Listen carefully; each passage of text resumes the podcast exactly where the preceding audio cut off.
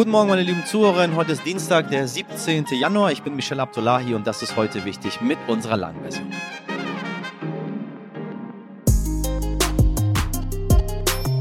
Heute ist unsere Schnapszahlfolge. Herzlich willkommen zur 444, liebe HörerInnen. Äh, wir haben schon den 17. Tag dieses neuen Jahres, aber in China ist erst am Sonntag das Neujahrsfest. Damit wird aus dem Tiger ein Hase.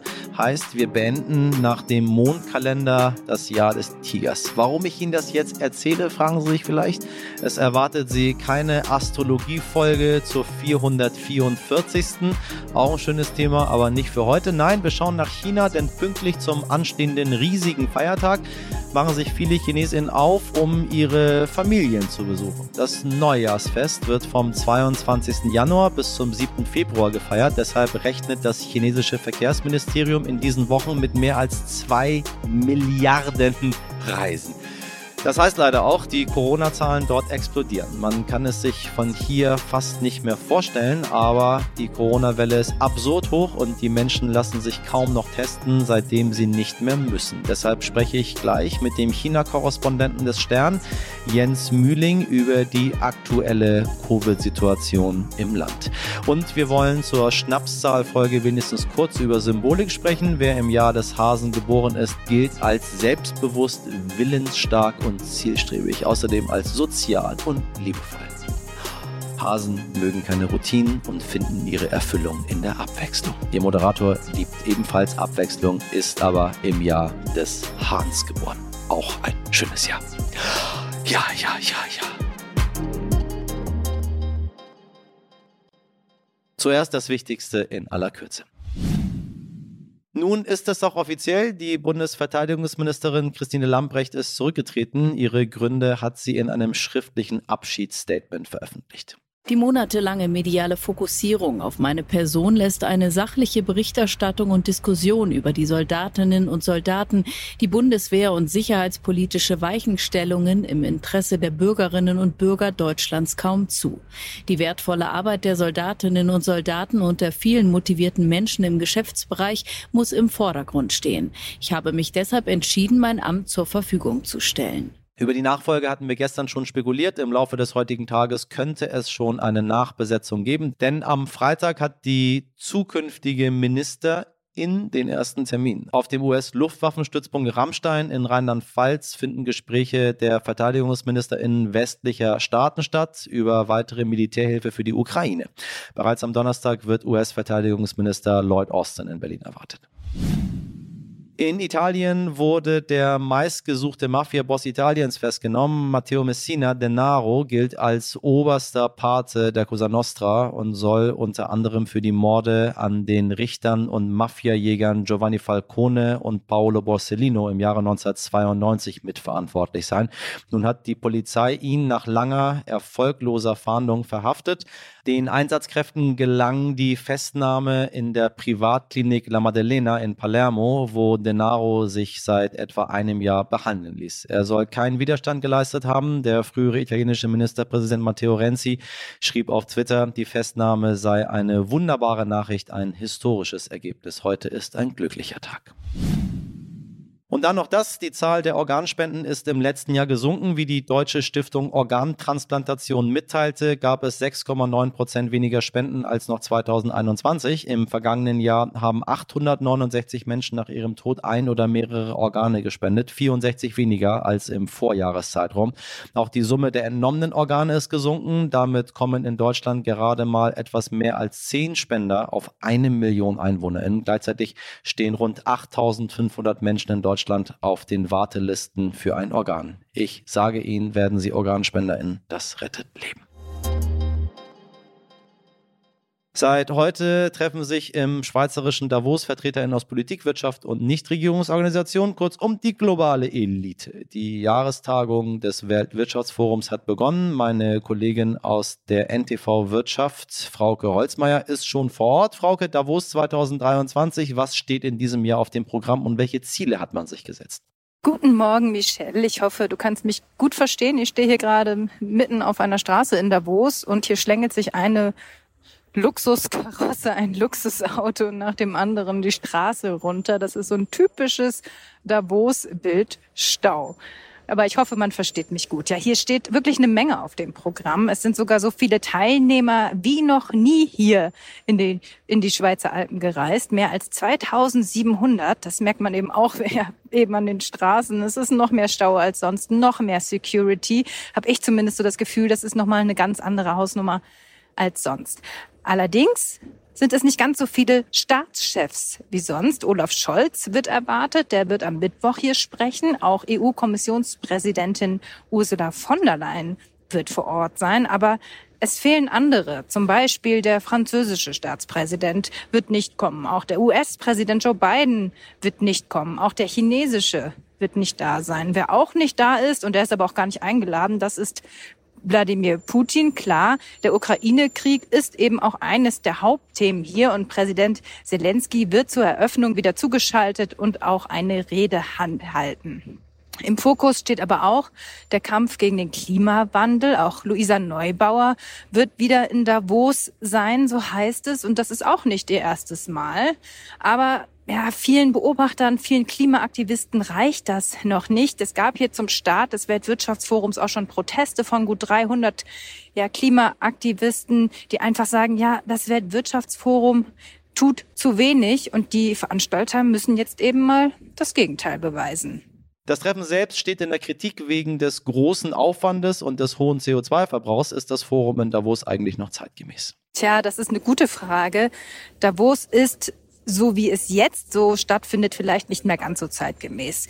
Greenpeace hatte ja gerade eine Studie in Auftrag gegeben und die zeigt, beim letzten WEF im Mai 2022 waren doppelt so viele Privatjets wie sonst unterwegs und die haben viermal mehr CO2 verursacht als üblich, eben zur Zeit des Weltwirtschaftsforums. Und viele dieser Privatjets, die haben eben auch nur eine Kurzstrecke gemacht, also wirklich nur so ein paar hundert Kilometer so starten, landen, auf Wiedersehen das ist eben ja wirklich nicht mehr zeitgemäß. Dazu kommt, dass der ganze Ort ja auch immer auf links gedreht wird. Das heißt, dort, wo sonst Restaurants, Cafés oder auch Boutiquen sind, ziehen eben auf einmal Unternehmen ein, wie zum Beispiel Salesforce oder IBM oder auch ganz viele andere oder auch ganze Staaten. Also Repräsentanzen gibt es von Indien oder auch Polen. Es ist natürlich ein riesiger Aufwand und wenig nachhaltig. Sprich, das Weltwirtschaftsforum müsste sich schon ein bisschen neu erfinden, finde ich, sprich andere Transportwege finden, einen anderen Weg des Austauschs mal finden.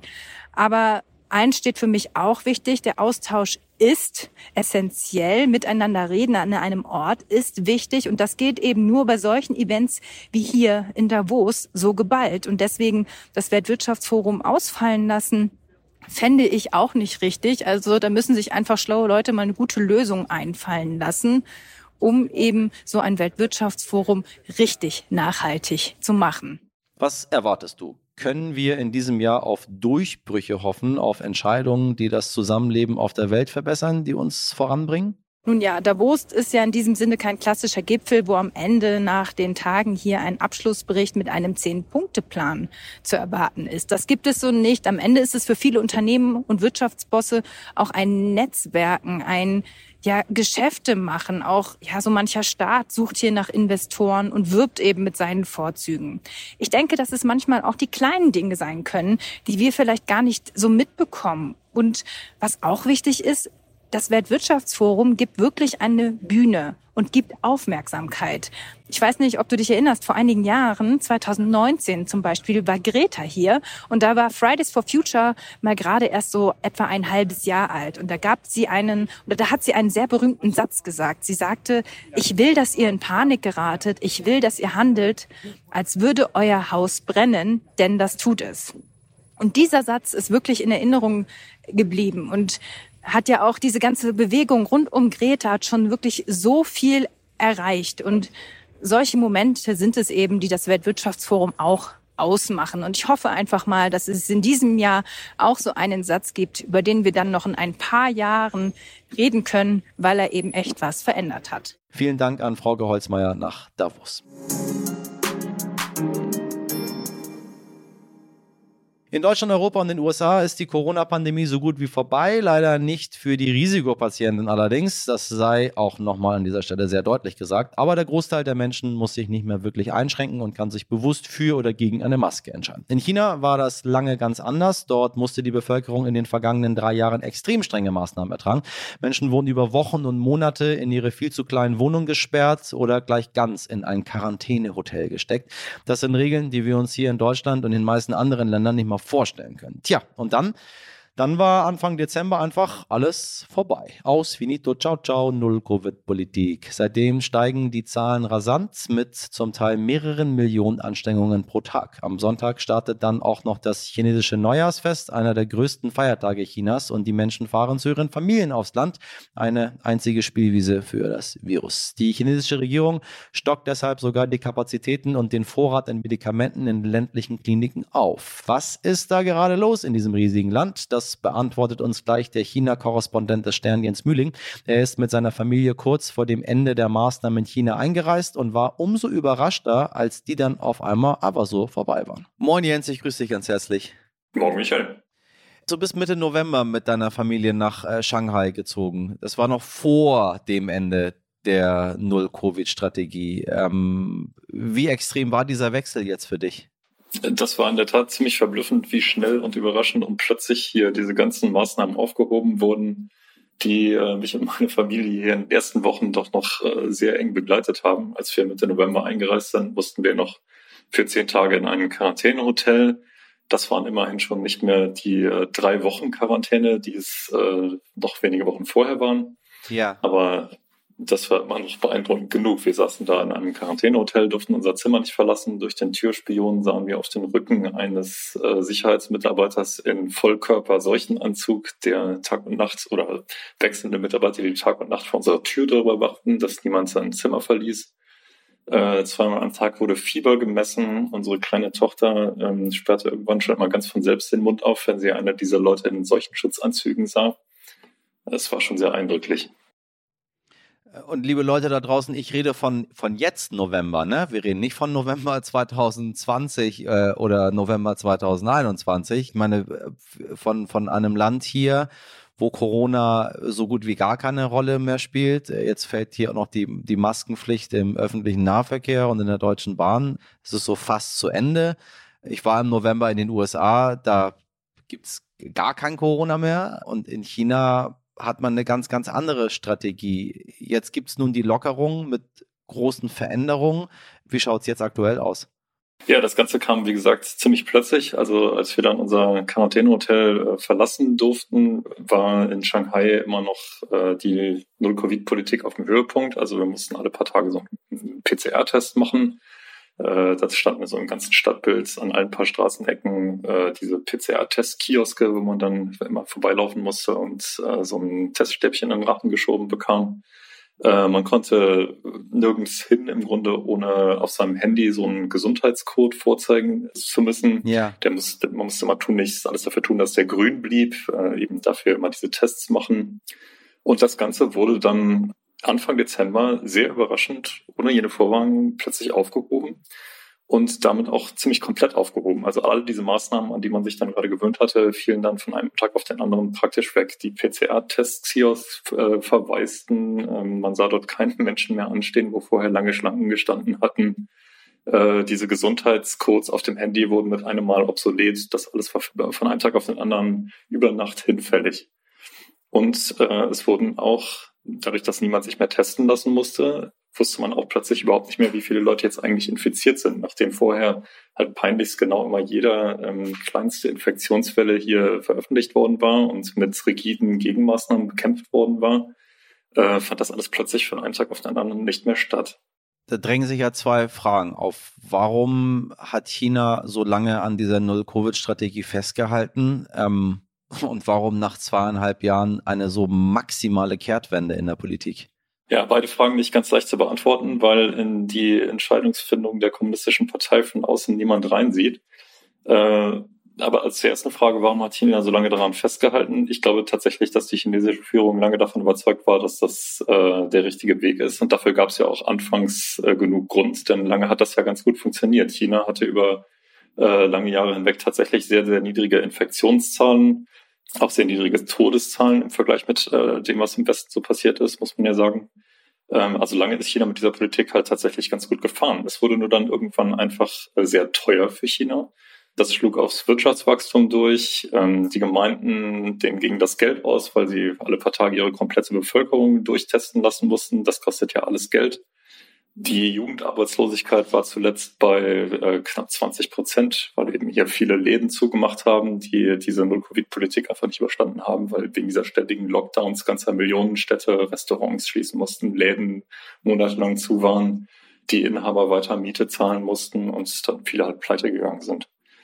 Deswegen war das einfach irgendwann wirtschaftlich nicht mehr durchzuhalten. Ich glaube aber, das ist der Hauptgrund, warum die Null-Covid-Politik dann so plötzlich aufgehoben wurde äh, einfach war, dass sie nicht mehr funktioniert hat. Ähm, denn mit der Omikron-Variante war eben plötzlich eine hochinfektiöse Variante im Spiel, die auch in China einfach nicht mehr auszusperren war. Und äh, China hat dann im November Infektionszahlen erlebt, die zwar so am dem, was im Westen kursierte, äh, gemessen immer noch niedrig waren, aber für China eben ungewöhnlich hoch waren und der Partei wohl einfach klar gemacht haben, wohin die Reise geht und als man dann gesehen hat, okay, das funktioniert so nicht mehr, hat man wahrscheinlich nach meiner Interpretation die Flucht nach vorne ergriffen und sich gesagt, bevor wir jetzt eingestehen müssen, dass die Null-Covid-Politik gescheitert ist, wechseln wir lieber schnell die Strategie. Was sehr interessant ist, weil die Null-Covid-Strategie, das ist das, was man, ähm, also was ich persönlich aus China kenne. Der, der Staat ist da und der Staat garantiert, dass es dem Volk gut geht und dann hat das Volk das zu tun, was der Staat ihm sagt. Und jetzt ist jeder plötzlich selber für sich verantwortlich, was ja nicht so das chinesische Modell ist. Jeder macht, was er will und jeder ist für seine eigene Gesundheit verantwortlich. Äh, dabei ist mir aufgefallen, dass ich gar nichts weiß über das Gesundheitssystem dieses riesigen Landes mit seinen äh, fast anderthalb Milliarden Bewohnern. Wie läuft das Gesundheitssystem in China? Ist es gut oder schlecht? Das ist schwer mit einem Satz zu beantworten. Also das chinesische Gesundheitssystem ist im Großen ganz, ganz, ganz gut, würde ich sagen. Ähm, aber es war tatsächlich so, wie du es beschrieben hast. Also hier wurde auch von einem Tag auf den anderen die ganze ähm, Gesundheitskommunikation geändert. Also nachdem es vorher seit Beginn der Pandemie im Prinzip immer geheißen hatte, dass der Staat der einzige Garant des, der Volksgesundheit ist und äh, alle Schutzmaßnahmen eben von der Bevölkerung fraglos hinzunehmen sind, hieß es dann mit der Strategieänderung plötzlich, dass jeder selbst in erster Linie für seine Gesundheit verantwortlich ist. Und auch das war natürlich ein, ein kompletter 180-Grad-Schwenk. Also plötzlich sollten alle selbst aufpassen, dass sie sich nicht infizieren. Mich hat danach wirklich erstaunt, wie klaglos das so von allergrößten Teil der Bevölkerung so hingenommen wurde. Also ich habe in den Tagen nach diesem Politikschwenk hier Straßeninterviews gemacht und eigentlich von niemandem zu hören bekommen, ja, was ist denn das, was hier passiert, sondern die meisten haben gesagt, so, na ja, gut, jetzt ist das eben die, die neue Politik und die werden schon wissen, was sie da machen. Also man vertraut nach wie vor der Staatsführung? Ja, natürlich nicht alle. Also äh, in meinem Freundeskreis, Bekanntenkreis hier in Shanghai gibt es schon einige, die jetzt doch etwas erstaunt und teilweise auch ärgerlich sind, äh, weil sie sich sagen, warum ähm, mussten wir denn dann ähm, zweieinhalb Jahre diese, diese rigiden Maßnahmen hier ertragen, wenn sich jetzt zeigt, dass es doch auch anders geht. Das hat natürlich schon bei vielen zu Ärger geführt. Der wird aber eher so hinter vorgehaltener Hand geäußert. Ähm, ich habe wenig so lautstarken Protest darüber gehört. Es ist eher so, wenn man mit den Leuten etwas eingehender ins Gespräch geht, dass dann viele mit etwas Verwunderung sagen, naja, was, was sollte denn jetzt, jetzt eigentlich alles im Rückblick? Ich meine, wenn wir uns ein paar Zahlen anschauen, man geht davon aus, unabhängig geht man davon aus, muss man in China immer mit dazu sagen, dass wir äh, aktuell mit 3,7 Millionen Neuinfektionen äh, am Tag einen ersten Höhepunkt erreicht haben. Äh, das sind Zahlen, die wir uns überhaupt nicht vorstellen können und dass man davon ausgeht, dass die, die Zahl der Toten bis Ende April auf 1,7 Millionen steigen dürfte. Muss man diese Zahlen in China immer in Relation zu China sehen oder trifft es China genauso? Das ist eine perfide Frage, ich weiß, aber das sind so Zahlen, mit denen wir normalerweise gar nicht arbeiten. Aber wir haben auch nicht eine Bevölkerung von 1,5 Milliarden. Ist es in China irrelevant, weil es einfach zu viele Menschen gibt? Naja, das äh, Problem mit den Zahlen ist, dass die zurzeit eben notorisch unklar sind. Also das, was du jetzt zitiert hast, das sind ja alles nur Schätzungen. Und äh, tatsächliche, also handfeste Zahlen gibt's nicht mehr seit dem Politikschwenk. weil ähm, die Leute sich ja jetzt nicht mehr testen lassen müssen und dementsprechend auch niemand so richtig weiß, wie viele zurzeit infiziert sind. Vorher wusste man das immer sehr genau, jetzt weiß man es überhaupt nicht mehr. Und auch zur Zahl der Todesopfer gibt es überhaupt keine verlässlichen Angaben mehr, weil China zeitgleich mit dem Politikschwenk auch die Zählweise verändert hat und äh, jetzt eben gesagt hat, wir zählen als Covid-Tote nur noch Leute, die tatsächlich an akutem Lungenversagen gestorben sind, was ja die wenigsten tun. Also die, die am meisten äh, sterben so in den älteren Altersgruppen, weil sie Vorerkrankungen haben. Und die werden jetzt aber nicht mehr als offizielle Covid-Tote gezählt.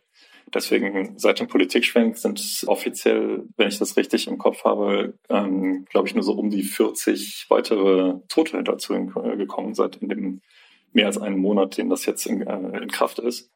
Beijing hat jetzt vor kurzem nochmal 60.000 Covid-Tote nachgemeldet und gesagt, ja, es gibt doch noch ein paar, die Vorerkrankungen hatten, aber deren Tod auch mit Covid in Verbindung zu bringen ist.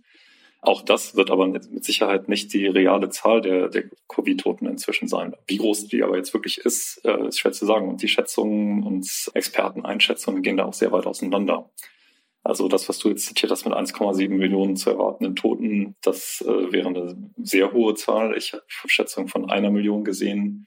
Ähm, aber wie gesagt, genau, genau weiß man es nicht. Genau, es ist auch schwer abzuschätzen im Moment.